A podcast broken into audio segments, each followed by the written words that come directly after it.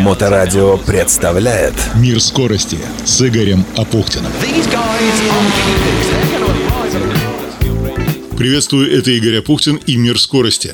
Самые интересные истории из мира моторов, которые приводят в движение технику. Все, что ездит, плавает и летает. Программа «Мир скорости» продолжает выходить при поддержке научно-производственного объединения «Акваинж». Акваинж занимается технологией очистки воды и выводит на чистую воду поселки, города и крупнейшие промышленные предприятия. Акваинж – это очистка природной воды из сточных вод в Санкт-Петербурге и на всей территории Российской Федерации. Неоспоримое преимущество компании – предоставление полного комплекса услуг в области систем водоподготовки и водоочистки, от обследования объекта до строительства под ключ и последующей эксплуатации очистных сооружений и станций водоподготовки с гарантией качества очищенной воды – причем качество самого высокого. В том и заключается миссия компании – в обеспечении людей чистой питьевой водой, а также безопасной и экологичной утилизации и очистки сточных вод. Научно-производственное объединение «Акваинж» ведет работу, основываясь на принципах социальной и экологической ответственности для обеспечения экологической безопасности и сохранения природной среды для будущих поколений. О самых важных проектах рассказывает основатель компании «Акваинж» и председатель совета директоров, ветеран автоспорта Олег Трескунов.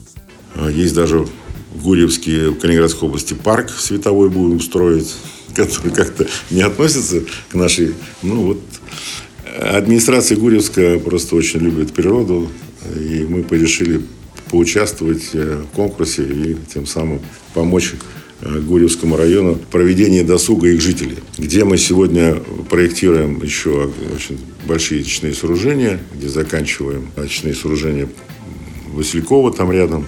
Ну, то есть работы в Калининградской области много, вот поэтому мы выиграли конкурс по строительству значит, парка света. Другие регионы э, тоже сегодня еще работают. Вот сейчас пока не буду, чтобы не сглазить говорить, но работы много. Сегодня идем дальше э, в направлении очистки воды в нашей стране, наших водоемов, рек, озер, морей. Сегодня в основном будем подводить итоги марафона «Дакар», но не только. Будем вспоминать автогонщика и шоумена Кена Блока и, как его называли, бога гитары Джеффа Бека. Но сперва отправляемся в пустыню Саудовской Аравии. Дакар. Марафон «Гигант» завершился вчера, 14-м, довольно коротким в 136 километров спецучастком и подиумом в Даммаме, что на побережье Персидского залива. Всего гонщики проехали 8900 километров, из которых почти 5000 составляли скоростные участки. Не слабо. Эти две недели марафона круто перемешали судьбу участников, разбивая в прах надежды на победу лидеров и выводя вперед тех, кто поначалу держался в тени. У мотоциклистов полном восторге был аргентинец Кевин Бенавидес. Весь Дакар он держался в основном на третьей позиции, но две победы на этапах, включая последний, вывели его на первую позицию. И он привез Тоби Прайсу 43 секунды. Именно Прайс считался безусловным фаворитом, но Кевин отгрыз у него первое место на подиуме. «Совершенно сумасшедший Дакар», сказал аргентинец после финиша. Невероятно одержать победу в конце этого совершенно сумасшедшего Дакара, да еще с таким небольшим отрывом. Я также первый, кто выиграл с двумя разными разными марками мотоциклов, и это заставляет меня очень гордиться. Конец цитаты. Да, кто-то питал надежды на успех Хуана Барри де Борта, но в начале девятого этапа испанец упал с мотоцикла, почувствовал боль в спине и запросил эвакуацию в медицинский центр. Для Барреды это уже четвертый сход в шести последних стартах на марафоне.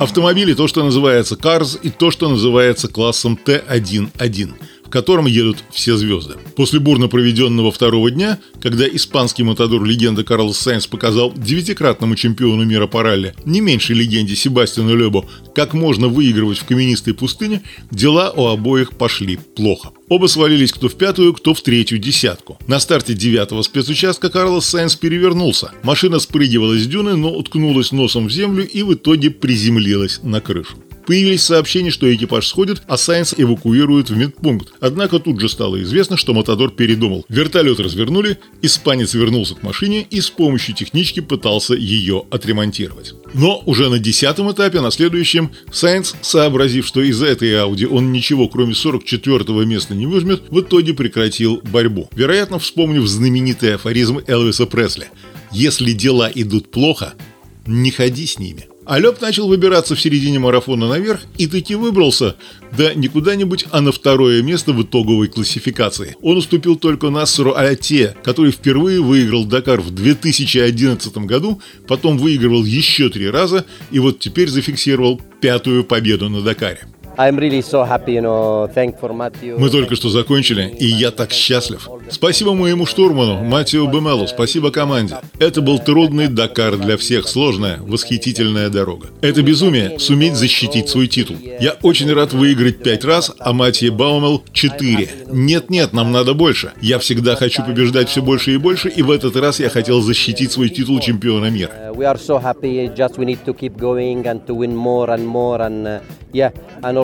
Нам не нужно было атаковать как сумасшедшим. Нам удалось продержаться вторую неделю и в конце выиграть Дакар. Вот что действительно важно.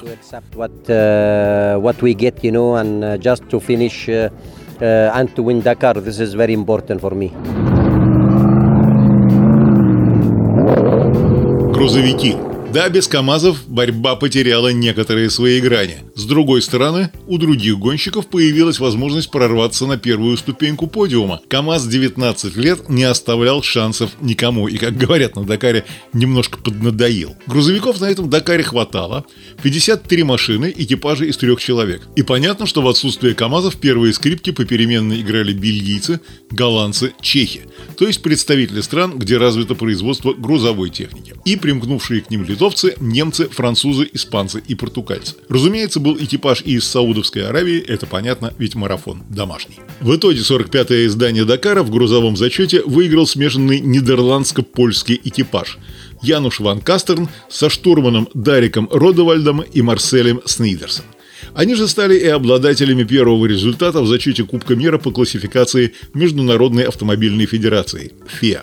Вторыми оказались чехи во главе с многоопытным Мартином Мациком и третьими еще одни голландцы под руководством также опытного пилота Мартина Ван ден Бринка. Но картинка могла быть несколько другой. Я уж не знаю, по каким соотношениям принимались ставки на победу чеха Алиша Лопрайса, который в генеральной классификации Дакара после каждого этапа только упрочивал свое положение лидера. Хотя и не выигрывал все подряд этапы, временного гандикапа для лидерства ему хватало. Надо знать, что Алиш Лопрайс многие годы связан с Татра, и он племянник весьма успешного чешского ралли-рейдиста Карела Лопрайса. Младший Лопрайс впервые участвовал в ралли Дакар в 2006 году в качестве штурмана своего дяди, Карела, а с 2007 года выступает в качестве пилота Татра. Лопрайс одержал несколько побед на этапах ралли-Дакар. Лучший результат в общем зачете у него третье место в 2007 году. И помимо Дакара Лопрайс участвовал в других ралли-рейдовых гонках, включая рейд «Шелковый путь», который, кстати, и выиграл в 2011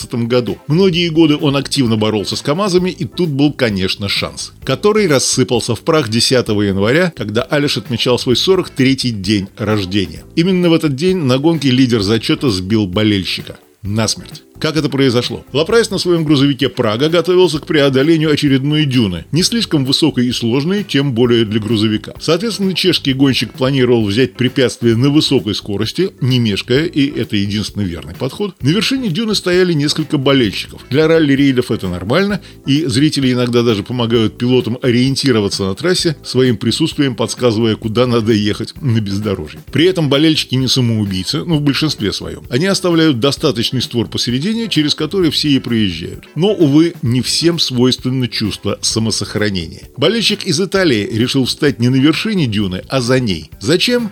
Ну, здесь все понятно, и фотографы, конечно, его могут понять. Он хотел сделать как можно более эффектный кадр, взмывающий вверх тяжелой техники. При этом зритель полагал, что машина или мотоцикл окажется левее его. Но как бы не так. Прага Лапрайса прыгнула ровно туда, где стоял итальянец. Грузовик ударил болельщика по голове и сбил с ног, правда при этом не переехал. В состоянии шока зритель даже сумел подняться, однако, к сожалению, это не означало, что худшего удалось избежать. Его срочно отправили на вертолет вертолете в больницу, но до больницы он не долетел, по пути скончался. Что грозит Лапрайсу? А скорее всего ничего. Он ехал по трассе спецучастка, а все болельщики, которые находятся в этот момент рядом, сами несут ответственность за свои здоровье и жизнь. Недаром на билетах и флайерах всегда присутствует надпись «Автоспорт опасен» и, кстати, на флайерах еще и рисуются опасные зоны, где зрителям категорически нельзя стоять. Ну, не знаю, у нас на отечественных ралли зрители всегда лезут под колеса, находятся и такие, так что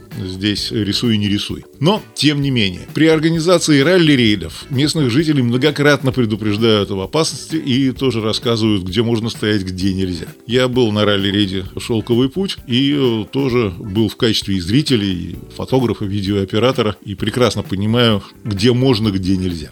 К тому же появилось видео, оно появилось на чемпионат.ком, по крайней мере, я там его видел, и это видео свидетельствует, что Лопрайс не делал ничего необычного, четко держался траектории. Тем не менее, экипаж Лопрайса после инцидента пропадает из протоколов следующих спецучастков. Гонки не гонки, прав не прав, виноват не виноват, а здесь, в общем не виноват, но осознание того, что ты пусть и непреднамеренно убил человека, это, конечно же, тяжелый груз.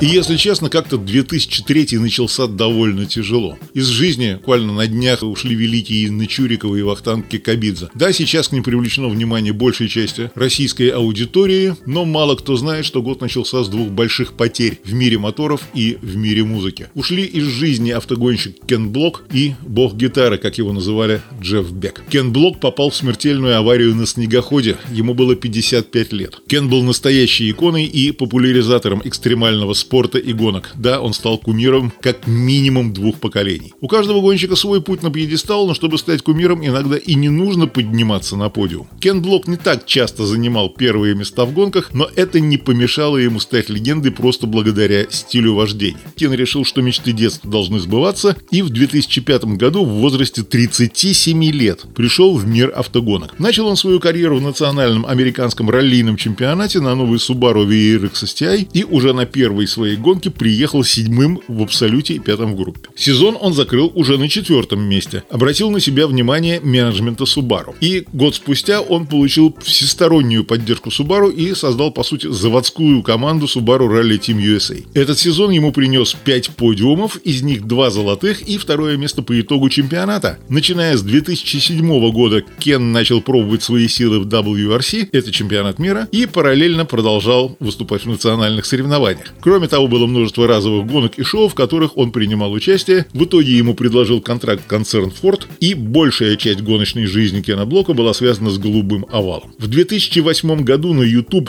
был выложен первый ролик из серии Джимхана. В оригинале Джимхана это соревнование, в котором стоит задача пройти трассу из конусов за кратчайшее время на максимально возможной скорости. Однако в исполнении Кена Блока это оглушительное шоу с невероятными маневрами, прыжками в самых необычных местах нашей планеты. Если вы видели это видео, просто вспомните свои первые эмоции, как он это делает, что стало с законами физики, сколько машин он разбил. И после этого ролики с Джимханой в исполнении Кена Блока набирали десятки миллионов просмотров в течение месяца. Да, прийти в 37 лет в автоспорт и стать многократным чемпионом невозможно, но сделать крутое шоу – да. И ирония судьбы – выполнять потрясающие на грани трюки на автомобилях и разбиться на снегоходе. Невольно вспоминаешь еще одну легенду Колина Макрея, который не раз был на волоске от смерти на трассах ралли, но разбился на вертолете на лужайке около своего дома.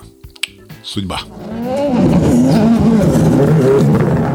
И закончу я сегодня программу воспоминаниями еще об одном покинувшем этот мир буквально на днях великом человеке. Бог гитары Джефф Бек. Легендарный музыкант 60-х скончался после того, как внезапно заразился бактериальным менингитом. Смертельной инфекцией, которая очень быстро поражает головной и спинной мозг. Джеффу было 78 лет. Его часто называют одним из пионеров сочетания рок-н-ролла, блюза и фолка и создателем нового звучания на британской рок-сцене. Бек был введен в зал славы рок-н-ролла не один раз а дважды. И в общей сложности он получил 8 премий Грэмми и 17 номинаций. В 2015 году журнал Rolling Stone назвал Бека одним из 100 величайших гитаристов всех времен, отдав ему пятое место в списке за его сочетание блестящей техники с индивидуальностью.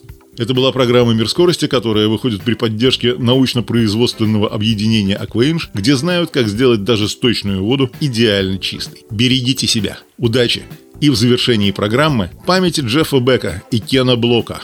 Джефф Бек с альбома 2010 года «Emotion and Commotion» Hammerhead. Мир скорости с Игорем Апухтиным. На Моторадио.